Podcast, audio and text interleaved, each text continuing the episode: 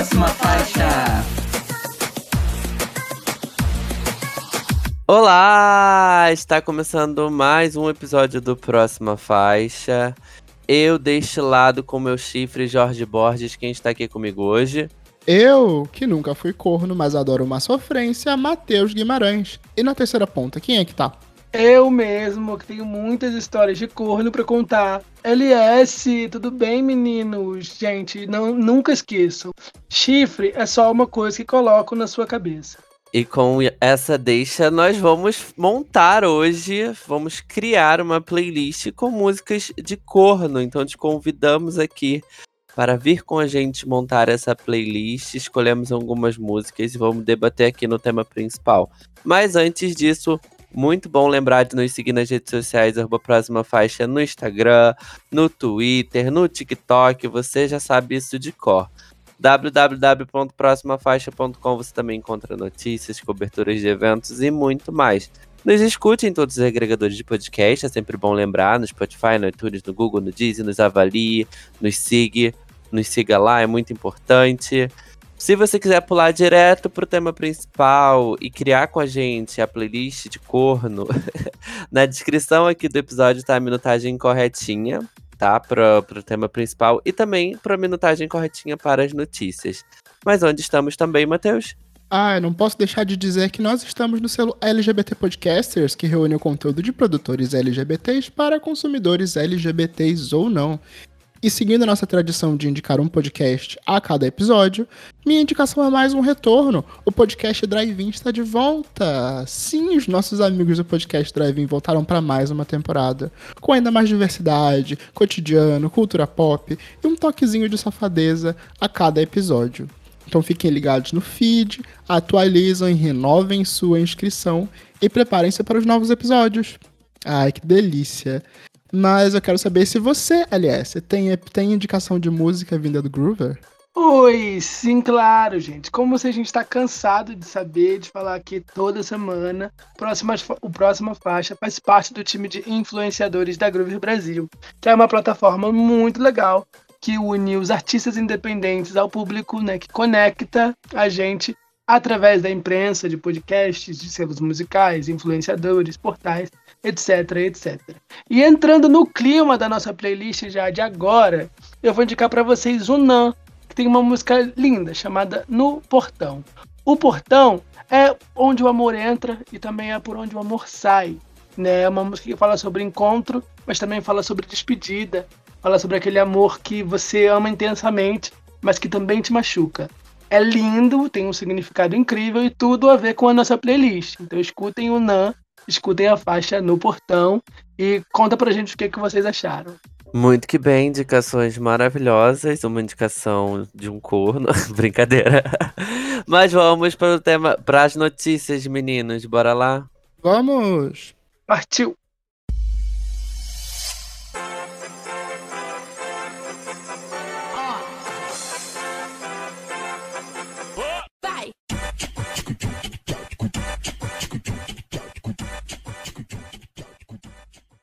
Vamos começar falando de carnaval. Ivete Sangalo lançou o seu EP Chega Mais, com seis faixas inédita, pronta para dominar o carnaval. E aí, meninos, vocês ouviram o EP da manhã? Ai, gente, eu fiquei bem animado com esse EP da, da Ivete Sangalo. Eu fiquei ainda mais animado depois que eu vi as entrevistas e vi a, a divulgação completa, porque ela tá muito animada com esse projeto. Fiquei até assustado vendo ela contar que levantou o, o, essa gravação, as músicas, o ao vivo, tudo em prática em menos de um mês, da ideia até a execução. Agora já está gravado e no ar para todo mundo. Mas sobre a tracklist em si, eu gostei muito de Cria da Ivete, que é o pagodão. Eu gostei muito de Batucada. Eu entendi a ideia da, da Ivete de passar por vários estilos de musicais ali, vários estilos do axé é, nesse EP, para celebrar todas as formas de carnaval. Mas olha, eu adoraria que a Ivete fizesse um EP só de pagodão mesmo. É o que tá em alta, é o que tá trendando. É, é o que tá irritando, inclusive, nos, nos trends no TikTok, o cria da Ivete. Acho que ela teria mais potencial é, explorando ali. Apesar de ter gostado de tudo. Mas só eu que gostei. É, né? Como o, a gente tá cansado de dizer aqui, a, a Ivete não é exatamente para mim. Eu gosto muito das coisas antigas, da nostalgia e tal, dos primeiros hits, mas tem algum tempo que eu não compro. Eu gostei muito de Solovo na cabeça, achei o clipe legal, a parte que ela se joga ali no meio do público e não seguram ela direito, né? Mas não sei se eu não tava no mood, não sei se no carnaval talvez eu compre, mas por enquanto não me bateu. Concordo com o Matheus que assim, ele tem bons momentos, ele é meio multigênero, mas muito voltado para Bahia, muito voltado para os ritmos do carnaval. E eu gosto mais da Ivete cantando aquela baladona, ou fazendo uma coisa mais devagar, mais dentro do meu mood. Mas eu acho que vai assim dominar o carnaval, ela já tem aí muita coisa boa para trendar, para entrar na nossa cabeça, para entrar dentro da nossa casa e arrasar nos bloquinhos. Você concorda, Jorge? E aliás, pelo amor de Deus, você não esperava que ela lançasse uma balada romântica no EP de carnaval? Ah, por que não? por que não? Já que é música de corno, gente. Todo mundo é corno todo ano. Faz um speed up ali depois no TikTok. E tá tudo certo. Eu acho que depois de dois anos sem carnaval, lançar uma música lenta para o carnaval não vai ser muito apropriado. É para ser uma farofa mesmo, um, um axezão, um pagodão, como o Matheus falou. E eu acho que a galera tá sedento por isso também, né? É o primeiro carnaval ah, que a gente vai ter oficialmente, assim, tudo como era antes. Então eu acho que a energia tá lá em cima. Assim como a da Ivete, né? Eu vejo também. Eu gostei do EP. É, ela deixou muito claro que era um EP, era um projeto para os fãs, né? Foi uma ideia que surgiu para os fãs, por isso a gravação foi junto com os fãs, com poucos fãs. E, e, a parte do clipe que o LS falou que ela se pula na galera, né? Ela falou que sempre teve vontade de fazer isso, mas nunca sentiu confiança num público muito grande, né? E ali na gravação, com fãs que ela conhecia, ela falou: Olha, vou fazer e acabou. E eu gostei, eu gostei muito da, da música que eu acho que é a que ela tá trabalhando, né, para divulgar o EP, que é Cria da Ivete.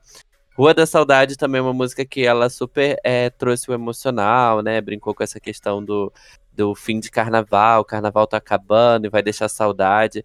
Eu, eu acho que ela se assemelha um pouco a, ao que o LS talvez queria, que é uma música mais lenta, que tende a ser um pouco mais romântica também, mas ainda tem um, um carnaval ali no meio. Eu achei um EP muito legal, achei um EP muito bom de ouvir. Ele é rapidinho também, corrigindo. Eu falei que são seis faixas, na verdade são cinco faixas. E eu acho que vai dar super bom para um carnaval, principalmente pro da Bahia, onde a Ivete é o polo central do carnaval, né?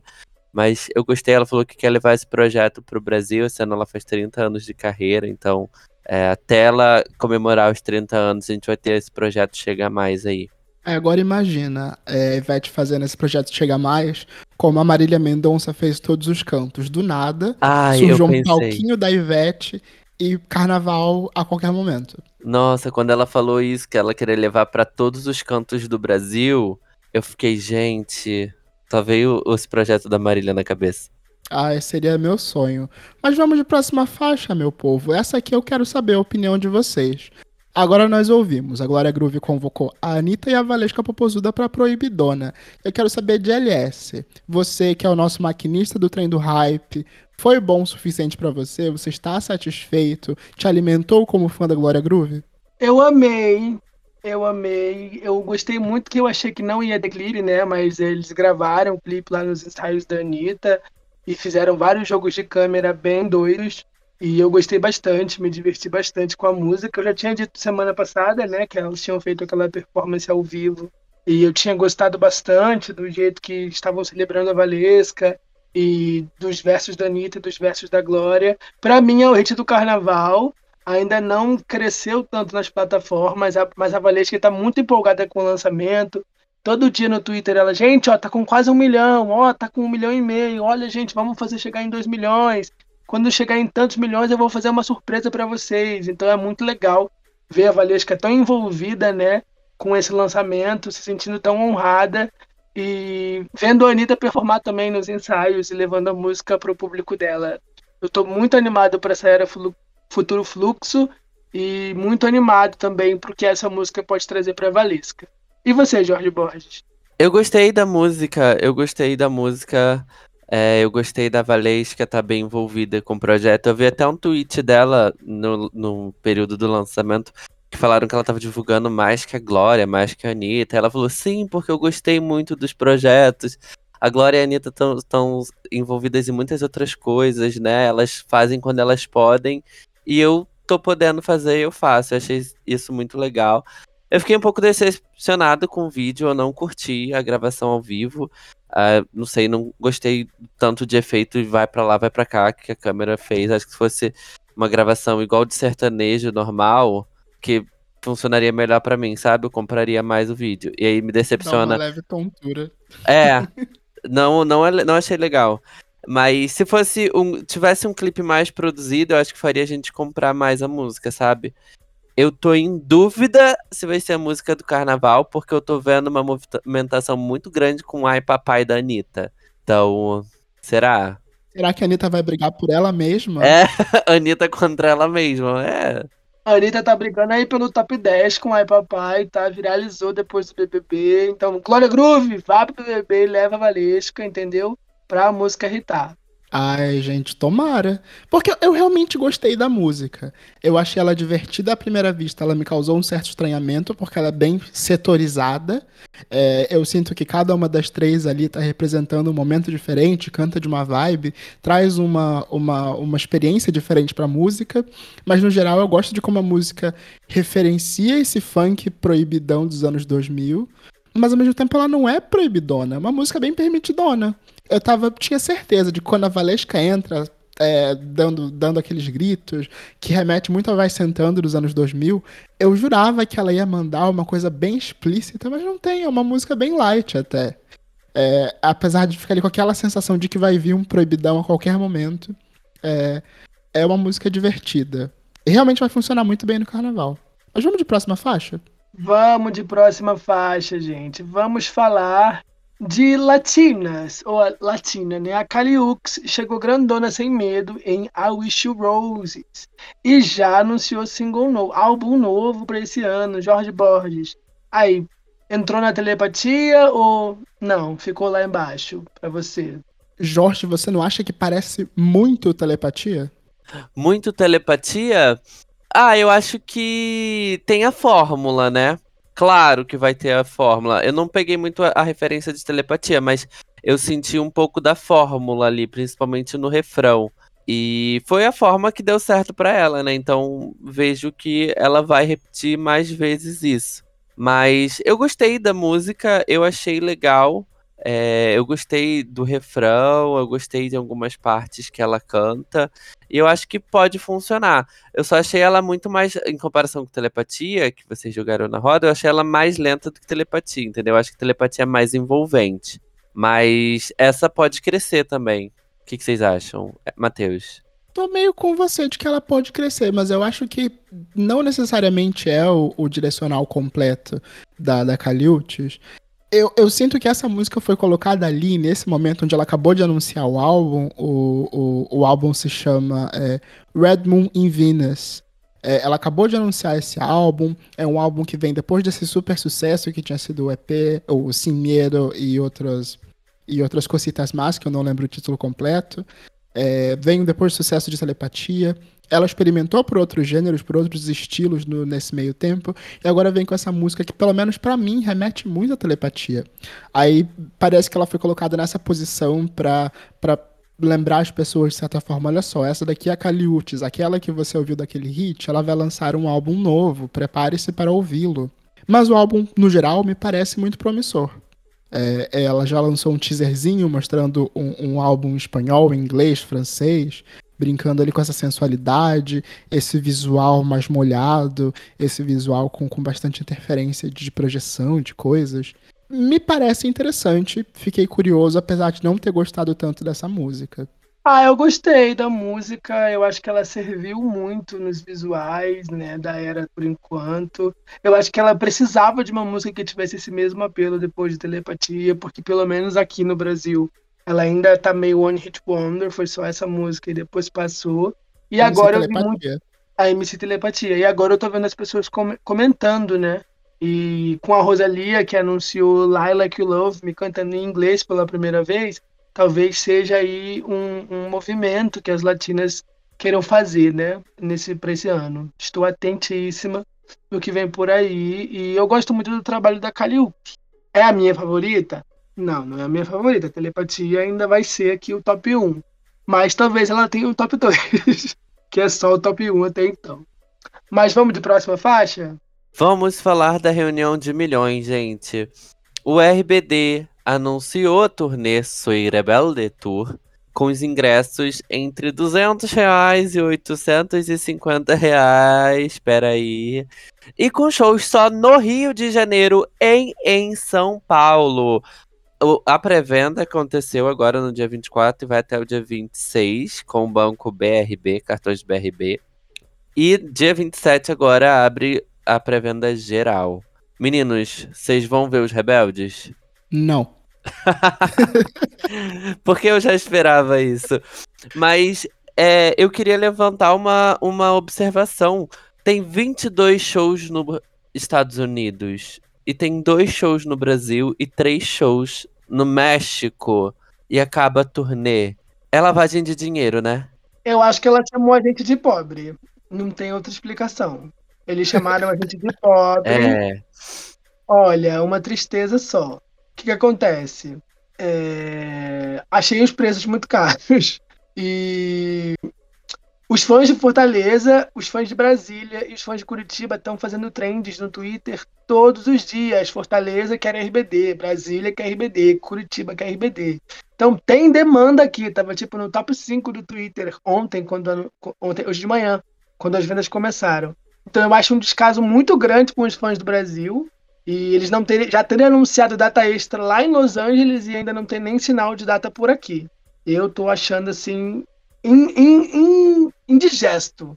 Os ingressos da pré-venda esgotaram em cinco minutos. Como é que eu vou, gente? Ah, não. Guilherme Rosas, faz alguma coisa, pelo amor de Deus. Não, então, eu até vi que eles colocaram uma porcentagem muito pequena de ingresso na pré-venda. Porque vamos combinar, né, gente? Quem tem cartão BRB? Então, assim, tinha uma porcentagem muito pequena de ingressos e a maior parte dos ingressos estão na pré-venda geral, vai estar aberta para público geral. E mas é um absurdo ter 22 shows nos Estados Unidos e dois shows no Brasil, sendo que assim, o RBD foi RBD porque eles tinham o Brasil, sabe? Antigamente eles tinham um show no México e 35 no Brasil. Então assim, é inadmissível. Eu acredito, quero acreditar que eles vão anunciar mais datas no Brasil e em outros lugares do Brasil, né? Em Fortaleza, em Brasília, em Curitiba. E quanto aos valores do ingresso, eu acho que foi um, um, dos ingressos mais baratos que eu vi assim por enquanto. Porque Coldplay mil reais, The Weeknd mil reais, Justin Bieber mil quinhentos. Então tá muito caro num geral, sabe?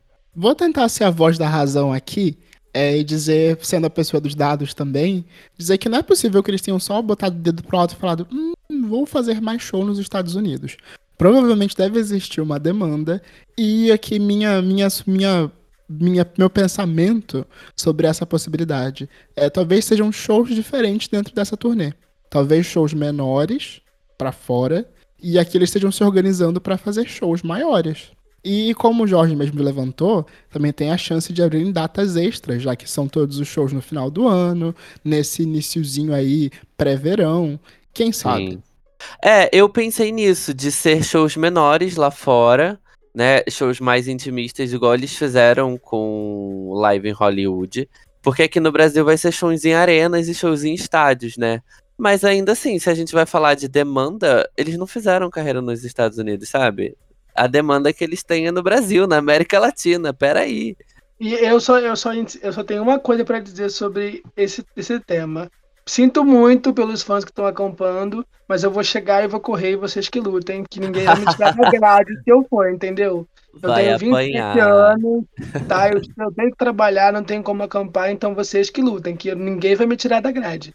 Hoje estava no Twitter, os fãs que estão acampando já estão brigando, falta não sei quantos meses pro show, Olha, vocês vão brigar sozinhos, hein? Que ninguém vai me tirar da grade.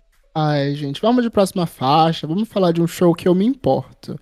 É, o grande assunto do final de semana foi ela. Beyoncé voltou aos palcos depois de cinco anos para um show exclusivíssimo lá em Dubai. E eu quero saber de vocês: a Queen Bee serviu com muitas águas em um cenário nababesco ou não? Meu Deus, demais, demais, demais. Muito. Eu vi alguns vídeos, né? Porque não podia eu gravar, né? Mas gravaram. Eu achei isso ótimo.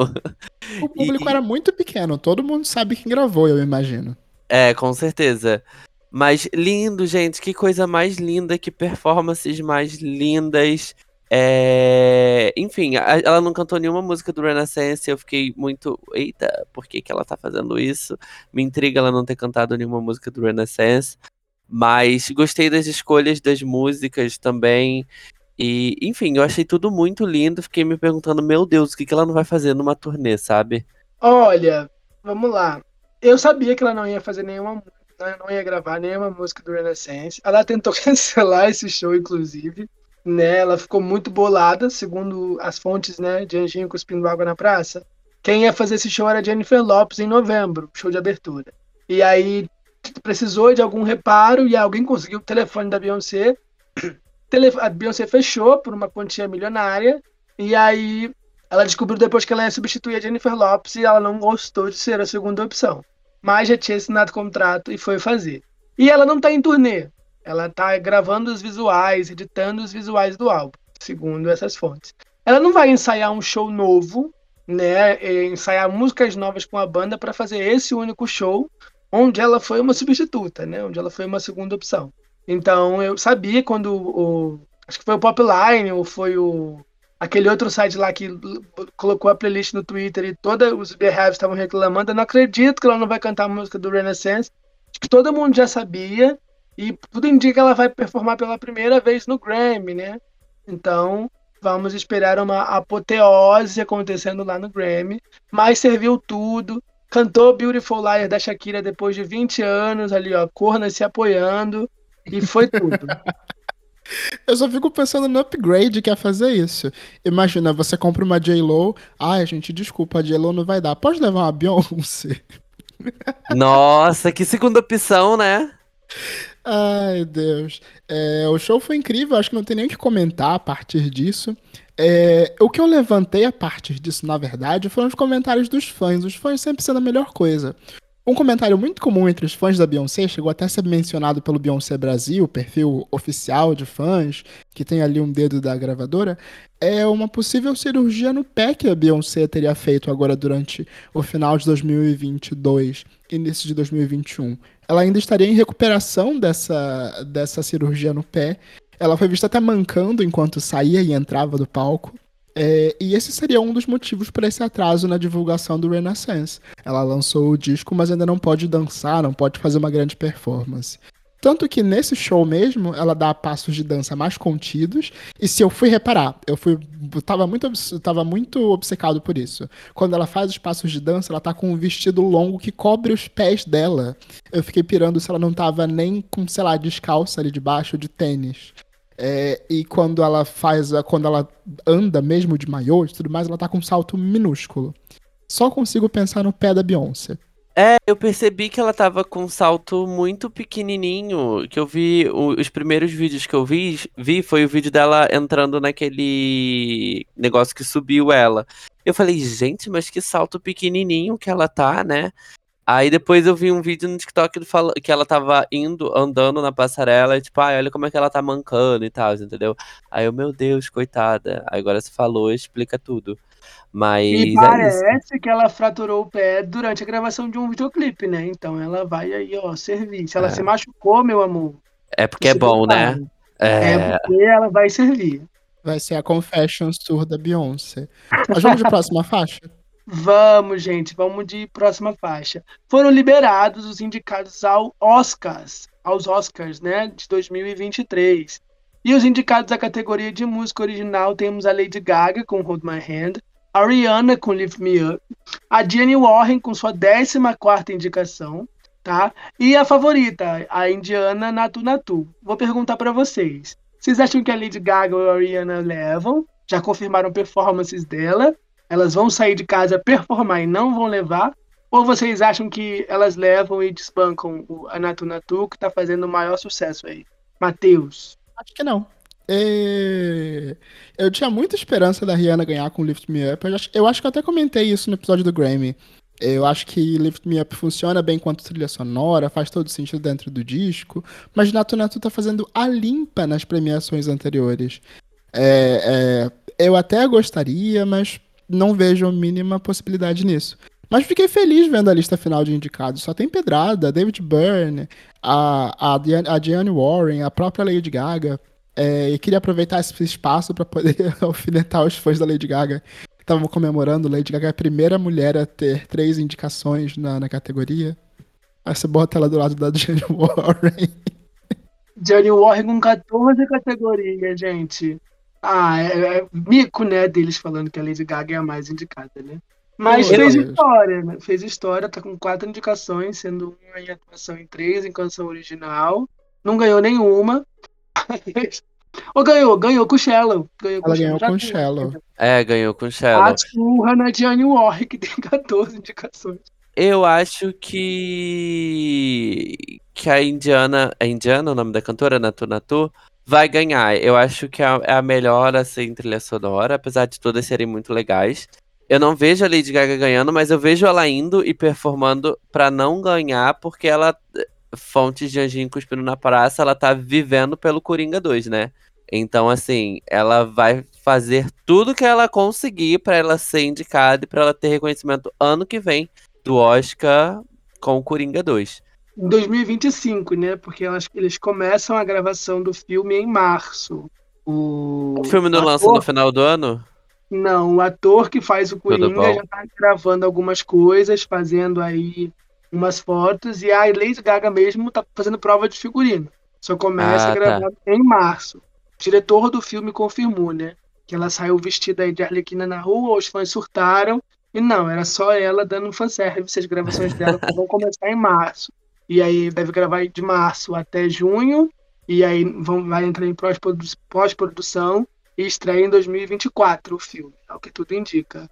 Mas o nome do, do, do indiano que canta Natu Natu, eu não vou conseguir pronunciar isso aqui, eu peço desculpas. É o MM Keeravani.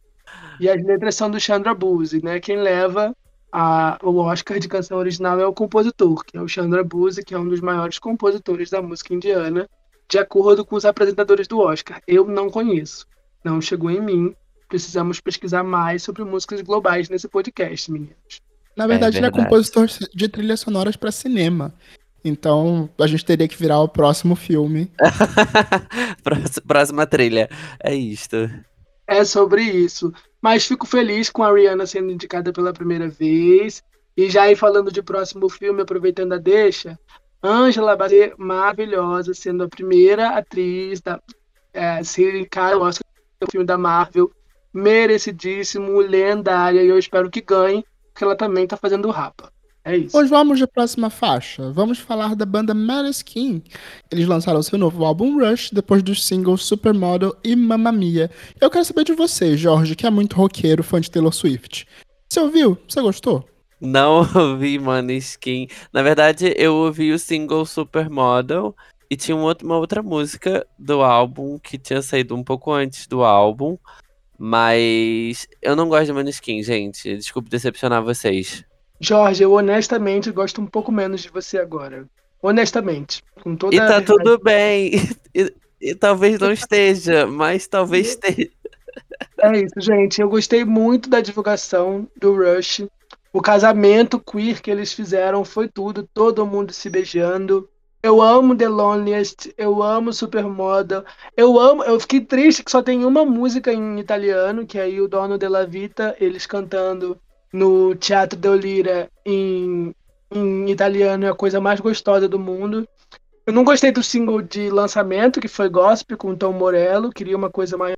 Mas eu gosto muito do estilo deles, eu gosto muito da, da música, né? Que eles estão finalmente tirando esse cheiro de fralda geriátrica do rock and roll e voltando com o cheiro de sexo e drogas.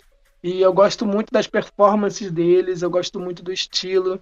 As músicas são muito boas. Eu destaco muito a faixa título, né, do álbum, e eu destaco muito On My Mind que abre o álbum, além dos singles, claro. Não, não é a faixa título não, gente. Confundi. Eu já ia falar isso, pelo amor de Deus. O disco não tem faixa título. O título não tem. O título... Tem a música que dá nome ao álbum. Eu não vou lembrar o nome dela agora eles cantam a música que eu tava ouvindo. E eu, ah, essa é por causa disso aqui que é o título do álbum. Eu não vou lembrar. É Ah, isso. meus dois centavos sobre esse disco. Eu acho que eles escolheram muito bem o título, porque Rush remete, o disco Rush me remete perfeitamente ao Poppers Rush, aquele que as pessoas tiram pra transar, porque é exatamente isso esse disco. É, me impressiona sonoramente eles terem ido pro caminho mais pop. É, eu fiquei chocado, gente. Tem, tem dedo do Max Martin nesse disco. Tem umas três faixas produzidas pelo Max Martin. É, mas ainda é produzido principalmente pelo, pelo mesmo produtor que está com eles desde sempre, o Fabrício Ferraz- Ferragano, outro italiano que vem com eles. É, mas é um, é um disco muito mais pop de maneira geral. Ele é um disco mais falado em inglês, corrigindo aí o LS, são três faixas em italiano. Mas é, há tanto em sonoridade, essa é, é uma música, não deixa de ser rock, mas ele é pop ao ponto de ser fácil a, a ser reproduzido, a ser memetizado, a ser. para que a gente possa brincar de alguma forma. É, nos destaques pra mim é Gossip, a música que você não gostou, a parceria com o Tom Morello. Pra mim é tá junto com On My Mind ali a faixa de abertura entre as músicas mais fáceis, mais pop do disco. É, mas eu também destaco é, é, Mark Chapman, que é uma das faixas em italiano, que é talvez a mais pesada do disco, a mais rockerona mesmo. Mas chega de falar disso, vamos de próxima faixa. Vamos de próxima faixa, gente. Vamos falar de Billboard. Ai, eu esperei tanto por esse momento.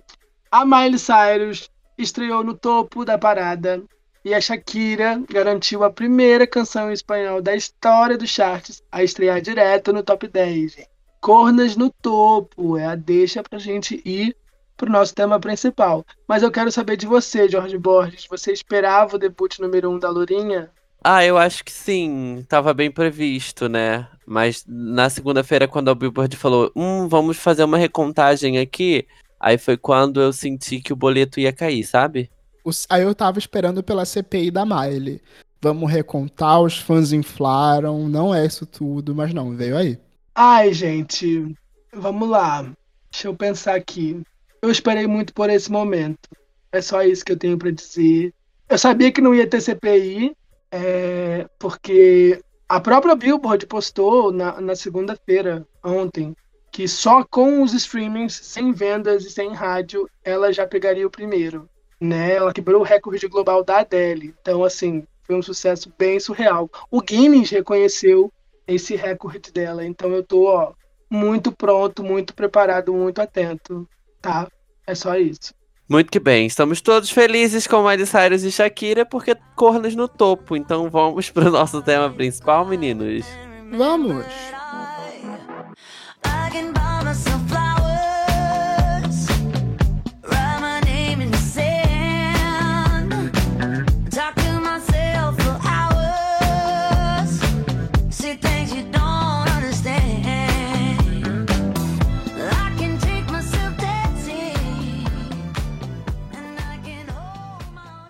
Falar sobre corações partidos é provavelmente a maior clichê das baladas da música pop.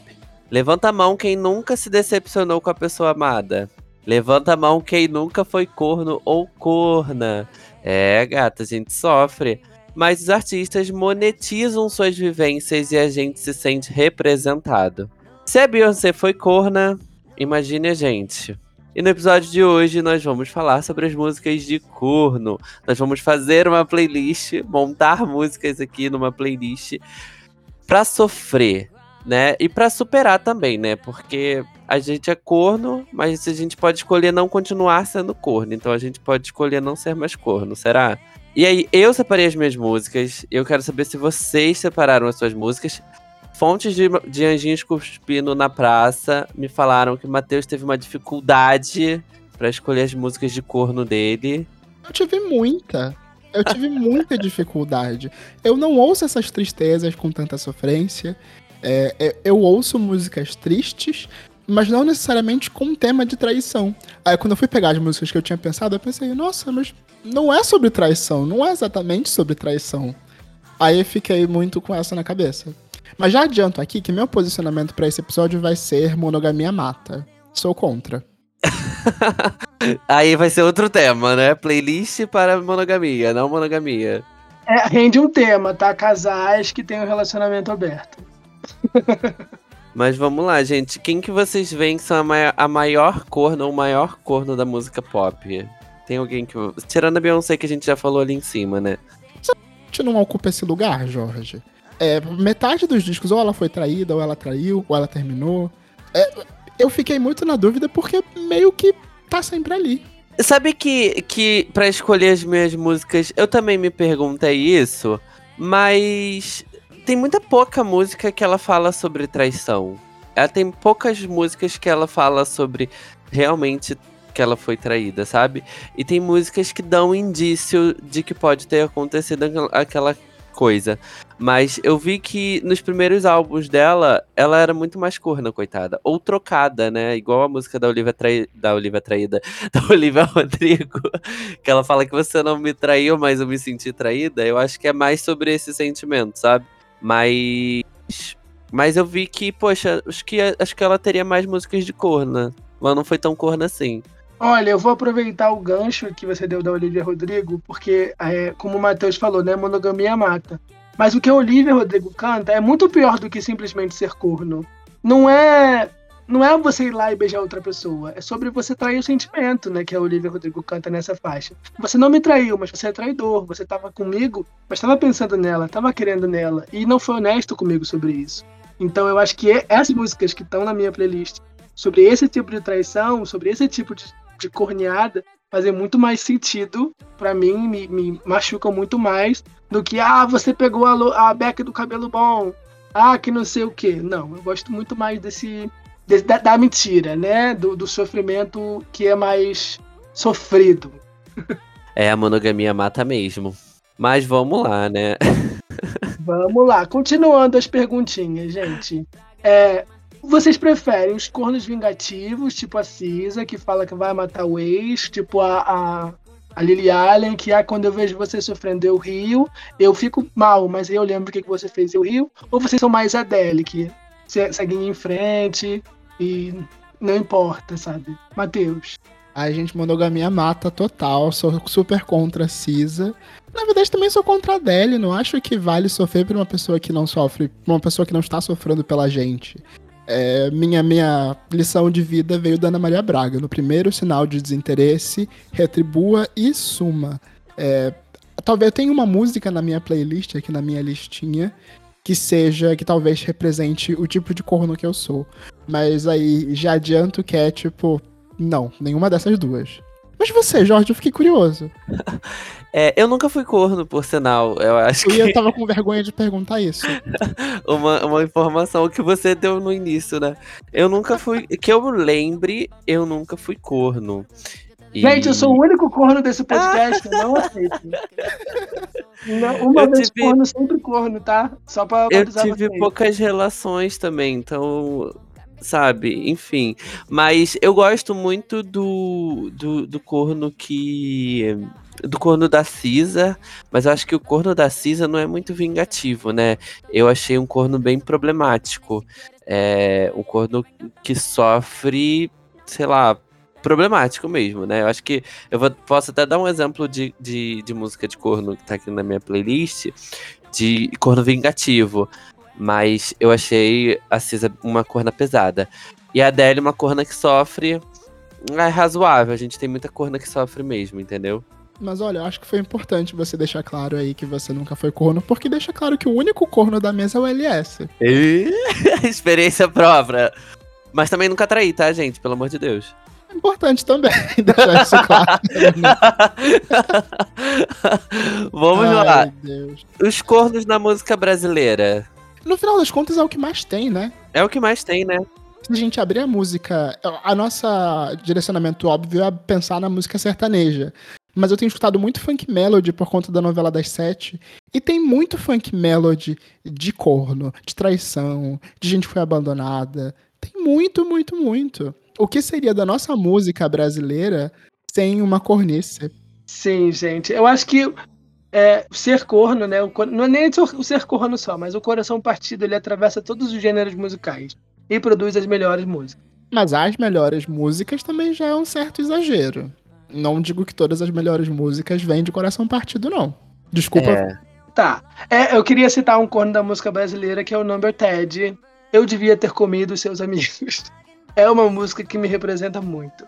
É um, bom, é um bom corno. Esse, esse é um bom corno. Eu gosto muito do disco. Eu já citei aqui algumas vezes o disco do Number Ted, mas é uma boa interpretação aí, porque ele passa metade do disco com essa raiva do namorado, mas não é tipo uma, uma raiva. Não é uma raiva Olivia Rodrigo, é uma raiva agressiva, engraçada, Cáustica. sarcástica. É muito bom isso. E aí eu acho que a gente já queima a pauta do roteiro se vocês já sofreram música, ouvindo música de corno, né? Eu acho que. Aliás, se sim. você já sofreu, Ah, gente, claro, óbvio. Eu, eu, às vezes eu choro, eu choro, né? Eu, quando eu era criança, eu ouvia Seven Things da Miley chorando por um amor que eu nunca vivi.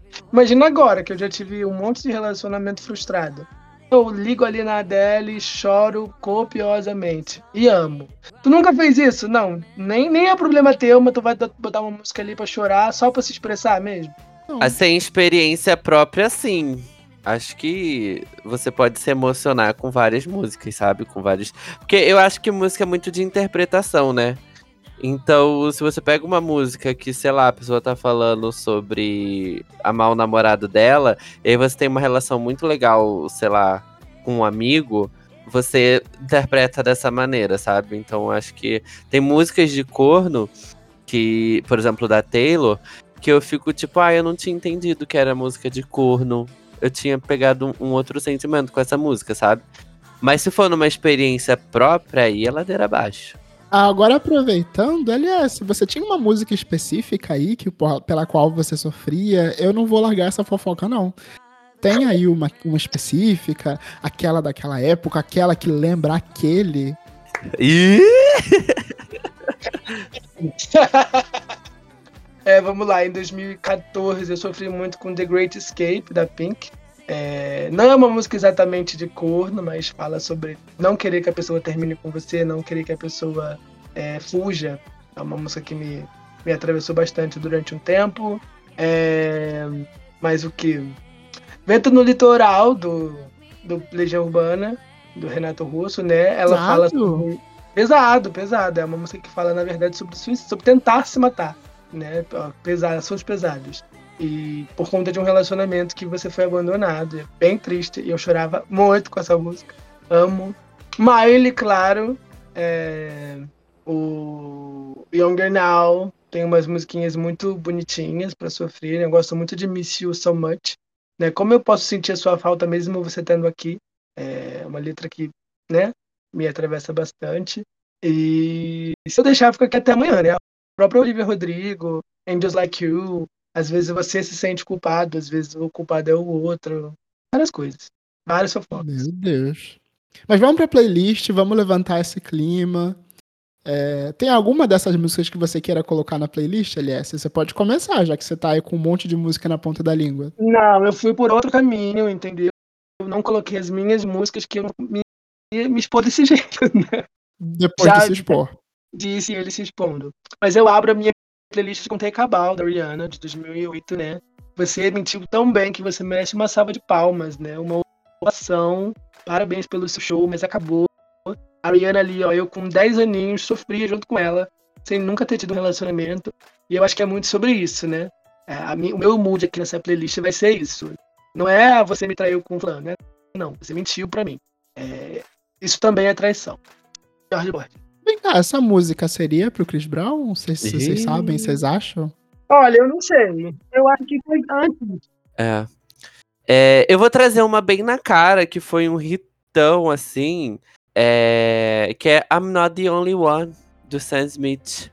E foi uma musicona de corno, um hitão. E, e é uma música que, tipo assim, caramba, é uma música de corno, sabe? Tipo, explicitamente de corno. Eu não sou o único. Você tem outra pessoa e tem aquele clipe bem bonito também. Acho que foi a primeira que. Uma das primeiras músicas que eu pensei assim, eu falei, cara, e agora? Música de corno. Aí eu, claro, é isto. Meio que nesse início de carreira ele era bem nessa vibe. É, bem corno, né? Gente. Coitado. Personalidade, corno. Ele tinha que aproveitar que todo mundo tá com a personalidade corno, com a skin de corno em 2023 e lançar uma música de corno nesse álbum Glória, viu? Porque como como ele entregava com as musiquinhas de corno. Nossa, eu amava. Então tá, minha vez. É, vou pegar uma sofrência nacional, então. É, fui lá tentando caçar músicas que tivessem na minha playlist. E me dei conta de que Fresno, esse início dos anos 2000, metade dos anos 2000, na verdade, esse emo tinha muita sofrência, tinha muita cornice. E aqui eu destaco alguém que te faz sorrir, que é, é, é o, o- o Lucas ali, a- o, o senhor Fresno, falando do cara que tá com a menina que era dele, que ele queria. E ele começa a descrever o cara, e tem toda essa situação. Tinha um clipe bonitinho da época. Sim, pensei nessa também. Eu dei uma olhada na minha lista, essa tava lá também. Eu falei, hum, Fresno. Fresno é bem corno, né? Ah, é muito. Sofri muito. Mais uma música aí pra lista de que eu sofri antes de me apaixonar. Eu tava ali. Coisa que eu gente. descobri pesquisando pra esse episódio foi que essa música não tem nada de real. O, o Lucas escreveu já pensando na situação, desenhando a, a música como ele gostaria que fosse, é, descobrindo os tons que soavam mais tristes e construindo assim. Compositor, né? Compositor. Como seria se eu fosse corno? E aí criou toda uma situação que 90% do Brasil se sinta corno e sofrer por uma coisa que nunca aconteceu. Eu amo. Ou talvez ele só conta que não aconteceu pra não se expor, igual a mim. Olha. Mas vamos de próxima música, vai. Vamos de próxima música, gente. É continuando na minha vibe de, de músicas. Como é que fala? Que são, falam de outro tipo de traição. Eu trago Penhasco, da Luísa Sonza, né? Que é uma música que fala sobre abandono. Não é uma música que fala exatamente sobre traição, apesar de ela ter exposto em outras faixas do álbum que foi ela que foi traída. Mas é esse tipo, né? Eu queria você, você me soltou e ainda me empurrou a escada abaixo, me, me jogou do penhasco. E se você me pedisse pra voltar, eu ainda voltava. Ou seja, a gente é corno e é trouxa ainda. Me sinto, me identifico Gente. muito. Babado. Eu esperava mais uma baixaria. Aquela. É, eu, eu trouxe Meu Homem é Seu Homem, de Ludmilla. Eu acho que cornas que sabem dividir. Vocês dividiriam? Aquela. Eu sou mais do que a favor, gente. Vamos dividir comunismo, monogamia mata. Olha, olha. Ai, Deus. eu, eu, no Numanice, né, a Ludmilla traz muitas músicas de corno, muitas músicas pra gente sofrer, né? O pagode tem muito disso, na verdade. Também é outro gênero que é muito tomado por essa temática.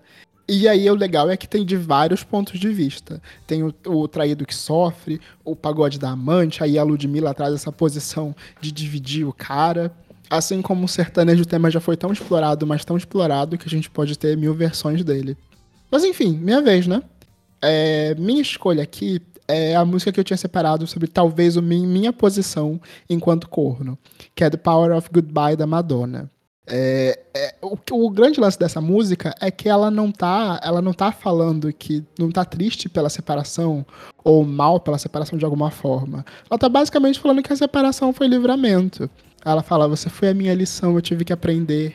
Eu fui a sua fortaleza e você teve que queimar". Aí depois pro refrão, ela fala: "Não tem mais nada pra tentar, não tem mais o que se esconder, não tem poder mais forte que o poder do adeus. Tchau, vai, vaza". É uma corna lúcida, né? É Babado. isso, gente. Um beijo, tchau. Obrigado por tudo. Ou não. É, foi ba- basicamente isso. Foi tudo ótimo, fui corna, agora tchau. É o, o Sam Smith que ele fala em Too Good at Goodbyes, ele já é o superando o relacionamento, né? Eu sou bom demais, eu já terminei o corno 200 vezes, eu sou bom demais com a Deus, não vou continuar sofrendo. Eu gosto muito desse, dessas músicas de despedida, né? Mas, voltando pra minha vez, o Jorge fez uma pergunta, né? De, ah, já foi corno, mas já atraiu também? Vamos deixar em aberto. Mas trazendo essa visão aqui, eu coloco a Marília Mendonça com Amante Não Tem Lar. É impossível não colocar a Marília nessa playlist. E eu gosto muito dessa versão de que a gente não é inocente. A gente não é só a vítima sempre, sabe? A gente também erra. E eu gosto muito de, dela trazer essa, essa versão de que ela é a amante dessa vez e a amante não tem lá. e Ai, ela paga o preço dela. Tudo. Ela foi Deus. Ela foi genial nessa música. Uma das coisas que eu mais gostava é, na Marília, e que eu gosto na Marília, é essa percepção, né? Ela trouxe muito essa percepção da amante do outro lado. é, da pessoa que tá ajudando a fazer uma traição. E é incrível e é lindo. Por sinal, uma das minhas músicas preferidas é Troca de Calçada, que é sobre. É mais sobre uma prostituta, no caso, né? E. Ai, gente, que saudade dessas composições. E dava pra fazer um podcast só sobre as músicas dela, sobre esse tema. Eu gosto muito de Sim. como, de como você faz com ela, que é Ai, era da minha lista. Pode falar. Mas vamos lá, tua vez, aproveita. Não, então, vou botar agora como faz com ela. Marília Mendonça. É uma. Eu era muito viciado no álbum, no primeiro álbum dela, que tem essa música. E essa música é maravilhosa. E é sobre uma mulher traída, né? Querendo que o marido faça como faz com ela. E, gente, é genial essa letra. E conversa total com a percepção do machismo, de que o homem tem que ter a mulher na casa e a puta na cama. E não, vai me tratar assim sim. Se é pra ficar aqui, vai ter que ser tudo eu. Sim, Tudo, ela entrega tudo. Ne- Nessa vibe dela, eu também gosto de bem pior que eu, né? Que o cara que joga na cara dela que ela é amante, ela fala: bem pior que eu é você, que não tinha que estar aqui. Eu não tenho nada pra perder. Você que tem família, seu filho da mãe. Aí dava pra fazer o especial só Marília Mendonça.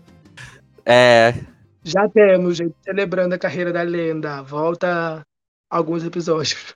É, mas vamos lá, da minha vez agora. Hum, eu vou puxar aqui uma que eu acho que também tem uma percepção interessante. É um combo, são duas músicas no lugar de uma.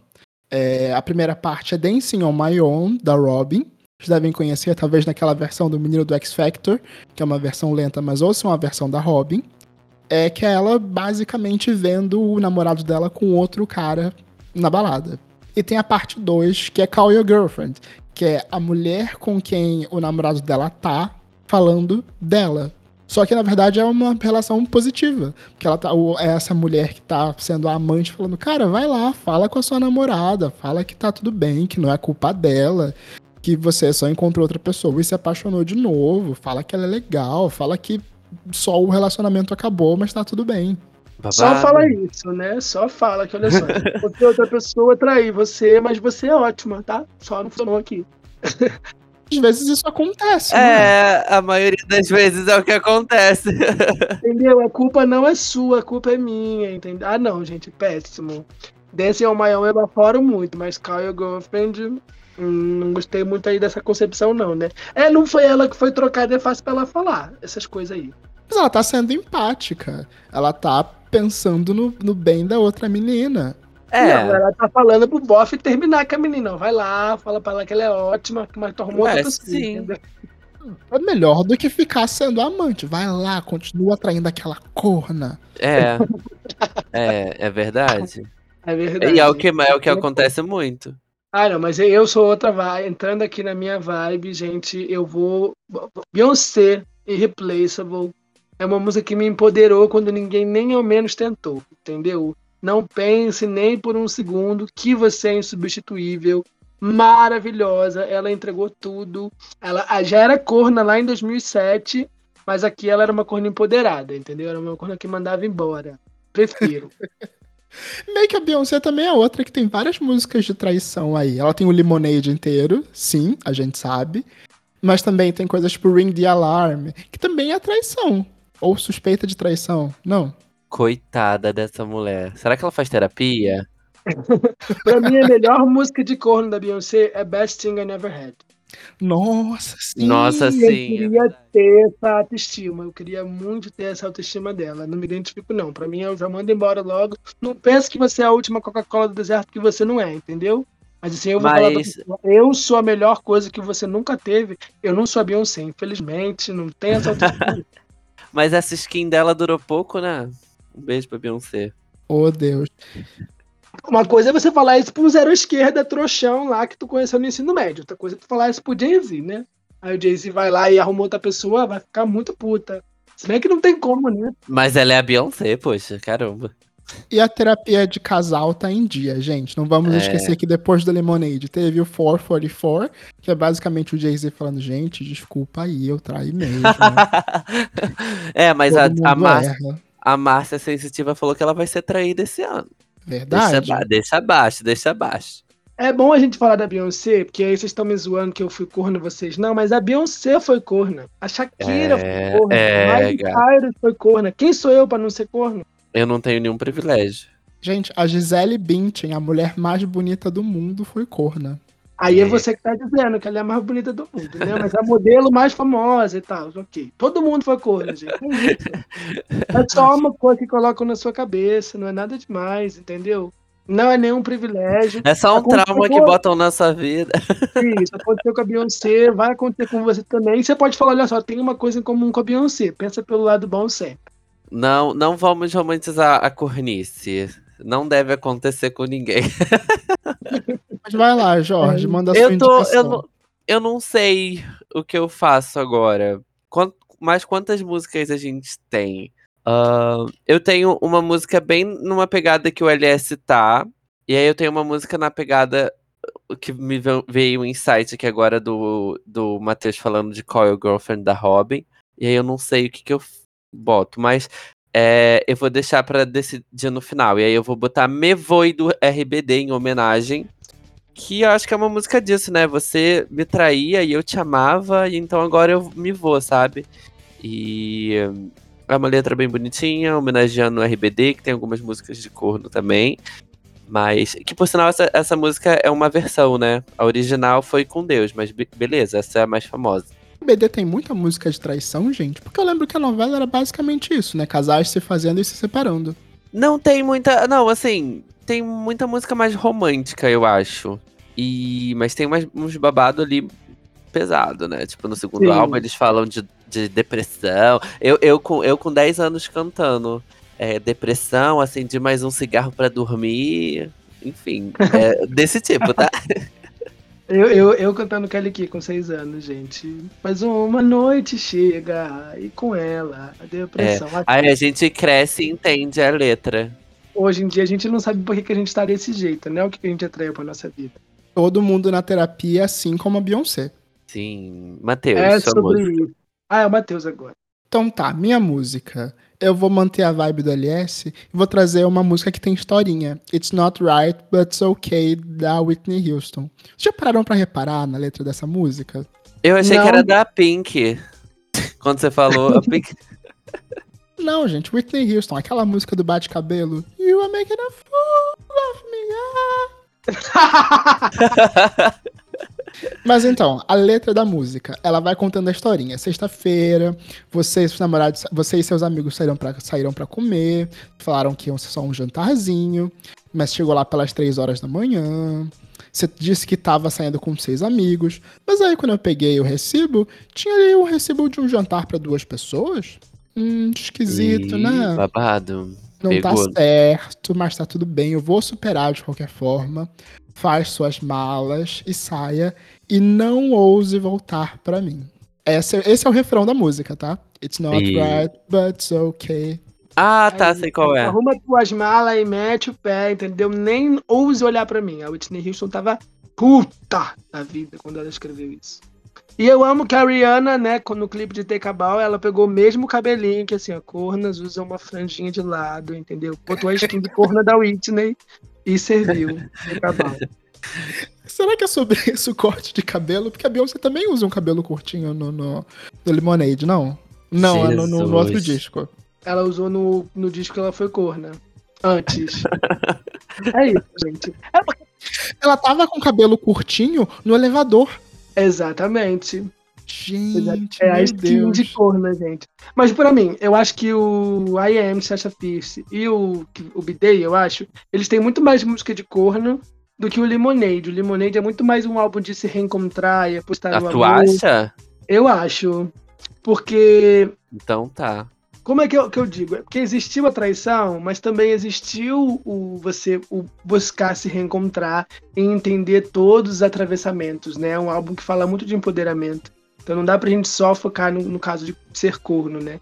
Tem coisas muito bonitas dentro daquele álbum. E foi um processo de cura, tanto que ela chegou no 444 depois, no Everything is Love depois, né? Então eu fico muito eu, eu zoo, claro que foi corno, óbvio, todo mundo brinca, mas eu acho que é um álbum muito bonito também, o Limonade. Mas voltando a zoar e falando de música de corno mais uma vez, é, Eu, vou, eu coloco ela aqui ou eu continuo no meu mood, gente? Segue seu coração que a gente tá chegando pro final do episódio. Tá. Não sei meu, onde meu coração está. No final, a gente pode fazer a listinha rápida de menções honrosas, só pra todo mundo eliminar a sua lista. Ah, tá. Então eu vou colocar a Selena Gomes aqui com Lose You to Love Me. Eu acho que é uma letra muito bonita. E, né, às vezes a gente tá tão investido num relacionamento que a gente se engana. A gente mente pra gente mesmo achando que aquilo é o melhor pra gente. E aí a gente precisa perder pra conseguir se encontrar de novo. E isso é muito bonito. Mas A essa letra é corna? Essa letra é de corna? Ela foi corna, claro que ela foi corna, óbvio. Eu também Todo não tinha mundo feito essa associação, não, tá? Eu também não, eu mas. precisei beleza. perder você pra me amar. Eu precisei perder você pra me encontrar, gente. Ah, mas. Eu precisei odiar você pra me amar. Ah, é mas não um significa. É sobre um relacionamento, mas é sobre um relacionamento corno? É sobre depois de ser Questão, corno. entendeu? É- Ah, entendi. Você me prometeu um mundo e eu acreditei em você. Eu coloquei você em primeiro lugar, eu te adorei. Ué, mas tanta gente já me prometeu o mundo e ninguém. Mas não traiu. É, então, é isso que eu tô falando. Eu vi os sinais, eu ignorei. Entendeu? Tudo distorcido. Investi num propósito e queimou, assim, foi embora. Porque você foi embora e eu fiquei aqui, ó, esperando você voltar. É sobre Eu acho que forçou, vai. Forçou. Vai lá, Jorge, manda uma de traição de verdade. Que eu vi os sinais e ignorei. Ela tá falando o quê? Dos chifres que ela viu, né? Não, o que ela tá falando? Vocês estão falando Ou do não. comportamento tóxico dele. É, eu tenho mais do- essa visão de um comportamento, de um relacionamento tóxico que você saiu. Não necessariamente um, um final de relacionamento precisa, precisa significar uma traição. Isso é uma coisa muito comum da gente ver em qualquer, em qualquer Instagram de fofoca. Término de relacionamento é igual traição. Mas não, às vezes as Não pessoas é. só entendem que acabou. Ou entendem que a relação não era saudável. Ou entendem que não era sustentável a longo prazo. Existem Porque muitos você motivos não pra gosta terminar. mais da pessoa e, e não traiu ela, mas não gosta mais dela. Enfim. Exato. Gente, vocês não vão passar esse pano. A Selena Gomez foi corno sim, entendeu? Todo mundo sabe. Vamos lá. E aí? É, Essa vai ser a minha última música, só pra eu saber. Vai. Que aí eu deixo o resto pras minhas menções honrosas. Então, deixa eu ver qual da Lourinha eu vou botar. Ai, difícil. Um monte de belieber nesse podcast querendo líder não traiu, gente. Eu vou colocar. Acho que a primeira música de corno da Lourinha, que foi Picture to Burn, a música homofóbica dela, onde ela foi, onde ela foi corna homofóbica e vingativa. É, Picture to Burn. E aí eu já vou puxar a sardinha pra You Say No também, que também é outra música. Outra música de corno no mesmo álbum, nossa. É. Que ela fala que você deveria ter dito não, você deveria ter ido pra casa. E você deveria ter dito não. Quem ela namorava nessa época? Garotos de escola. Não tinha nenhum famoso ainda. Ai, daí. gente, meu Deus. É. É, ela era adolescente. Acho que quando ela era adolescente, era, ela, ela era mais corna. É. Eu acho que é mais sobre ter sido iludida do que ser, ter sido corna. E aí, você vai fazer o que agora? Tua vez de defender. Não, Sure Say No é uma letra sobre cornice, porque ela fala que você deveria ter ido pra casa, você deveria ter. Não de- de- deveria ter dito não pra ela. E Picture to Burn é um. É porque o, o clipe é muito vingativo, né? E aí ela, o clipe ela pega o, o cara com uma mulher na casa lá que eles estavam morando, enfim, que eles estavam juntos e veio. Então acho que o clipe é muito mais corno do que a letra em si. E aí é uma letra mais vingativa de um término de relacionamento. Então, assim, é, eu vou queimar nossas fotos juntos, vou- não, não vou deixar mais você andar na minha caminhonete. Porque você fez isso e agora eu vou dizer que você é gay, entendeu? Umas coisas desse tipo. No, que eu, dormi, gente, foi 2006. Ela mudou Tá. a letra, tá? Ela mudou a foi letra. 2006. Ela mudou a letra hoje em dia, mas. Não, na época mesmo ela mudou a letra. Ela ainda canta essa música? Ela voltou a cantar essa música em algum momento? Eu acho que na, na, na Red Tour, quando ela cantava as músicas. É, qualquer música que ela lançou, eu acho que ela cantou Picture to Burn. Mas na época mesmo ela, ela trocou a letra, porque é bem no início da letra que ela fala. E eu vou dizer que você é gay. Aí ela mudou pra By the way. And I tell you, all your friends you're gay. And by the way. Aí ela mudou pra isso, entendeu? Aí. Mas eu vi até um TikTok hum, no final do ano passado que era uma pessoa falando que achou um disco de tipo assim, 500 cópias que tiveram daquele disco que ela canta gay. E ela aí a pessoa falou: Ah, eu achei o disco, vamos ver se ela realmente fala. Porque na, na época mesmo ela mudou a letra, né? Porque a gata foi criticada. E tava É, início o- de carreira. em português, ela ia falar, eu vou dizer pra todo mundo que você não respeita a lei. É sobre isso. Mas é babado. Ai, Deus. Chegou minha vez de botar aqui minha última. É, Já que você falou da Taylor Swift pra encerrar, eu vou encerrar com a contraparte brasileira da Taylor Swift. Quem? Manu Paula Gavassi. Fernandes. Paula Fernandes já foi muito cor, na verdade. Eu, eu que eu gosto dessa música é que tem nome e sobrenome. A música foi lançada em 2017, a música se chama Traidor e ela foi diretamente associada, ela nunca falou, mas a música veio logo depois de ela ter terminado o relacionamento com o Henrique do Vale. Era um dentista com quem ela namorava lá em 2016. É, a música saiu um ano depois desse término e a música, a música começa assim: Quem diria você que insistia em dizer que era conservador?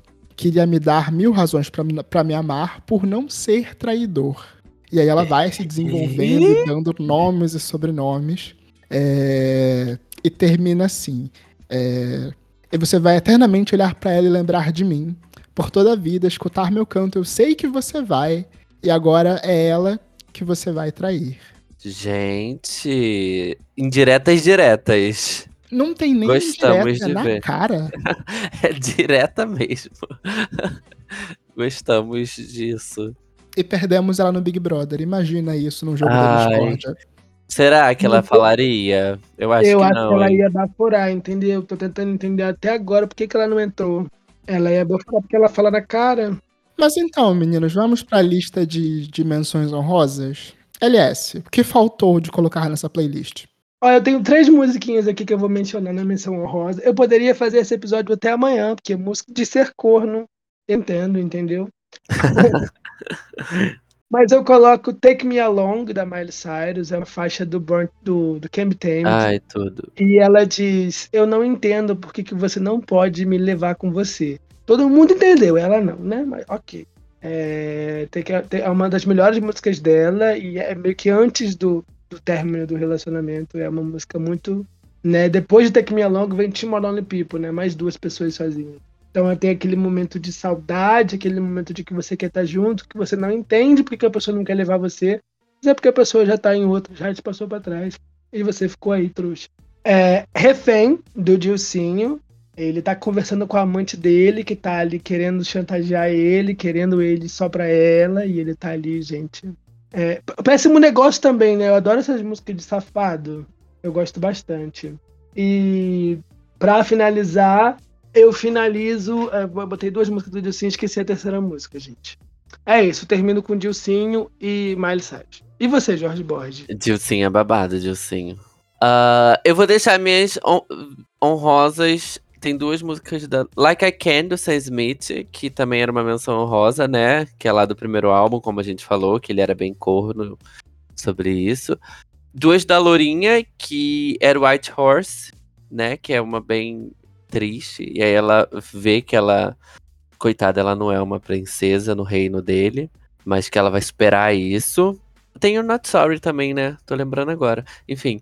E quando o Matheus falou do Call Your Girlfriend, de Robin, eu lembrei de Girl at Home, que é uma do Deluxe do, do Red, que ela fala pro cara.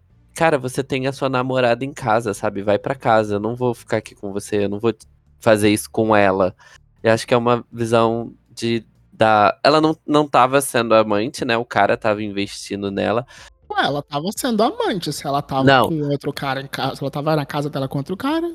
Não, o Babados que é pro Zachary Efron na época, não sei se é verdade. Mas era o cara que namorava e tava dando em cima dela. Então ela fala, cara, vai pra casa, sabe? Tipo, você tem uma garota em casa. Liga pra ela, tá te ligando aí, você não vai responder ela. E, enfim, não sei se eles ficaram, não sei se ela ficou com essa pessoa. E quando o LS estava falando das músicas dele, eu lembrei de Honest, do Codeline. Codaline. É, não é explicitamente falando sobre traição, mas é uma letra que fala: Eu quero honestidade de você, sabe? Tipo, você não vai ser honesta comigo, você tá mentindo pra mim, eu quero que você seja honesta pra gente poder se confiar de novo. E aí eu acho que é uma letra sobre interpretação, né? E aí no momento eu lembrei que a minha interpretação é uma interpretação de corno. E é isto. Matheus. Tá bom, aqui da minha listinha. Tinha ficado faltando The Boy's Mind, da Brandy e da Mônica, que é Uhum. meio que a disputa da fiel e a amante, só que Ah, essa é muito boa. E eh, talvez eu colocasse até a disputa da fiel e da amante, da MC Katia e MC Nem, um hino atemporal. É, ficou faltando aqui também a tua voz, que é uma grande sofrência da Glória Groove, mas também é meio. é, ela não é inspirada em nenhum fato real. Eu, tava pensando nessa música, mas eu não sei se ela é uma música de corno, é mais uma música de saudade, né? Eu só liguei pra te ouvir a sua voz, né? É uma sofrência, mas não é uma música de corno. Mas o refrão não é. Então me diz o que ela faz. É, então me diz o que ele faz. É verdade. É, é mais uma pessoa que talvez. Foi trocada, né? Não Foi trocada, corno. É. Ele não superou. Me disse ele faz o que eu não fiz. Eu só, né? É tipo o Bruno Mars, Was Your Man. É, né? Devia ter feito melhor. É. é babado, babado. Pra encerrar as minhas indicações, minha listinha de dimensões honrosas, eu coloco a Aretusa Love e a Lia Clark com a melhor visão de ser traída. Sócia. Você não tá traindo, você não está sendo traída. Nós somos sócios, temos um negócio em comum. Boa. E tem chifrudo da Lia também, né? Também, boa, muito boa. chifrudo é boa. É Que verdade. ódio, gente, sócia. Que ódio? Palhaçada, né, gente? Terminamos por aqui. Temos um Terminamos por episódio. aqui, gente. Temos um episódio. E termino com a minha mesma frase, gente. Não se preocupem com chifre. É só uma coisa que colocam na sua cabeça. Até E é semana isso. que vem. Tchau, tchau. Até semana que vem, gente. Tchau. Este podcast faz parte do movimento LGBT Podcasters. Conheça outros podcasts através da hashtag LGBT Podcasters ou do site www.lgbtpodcasters.com.br.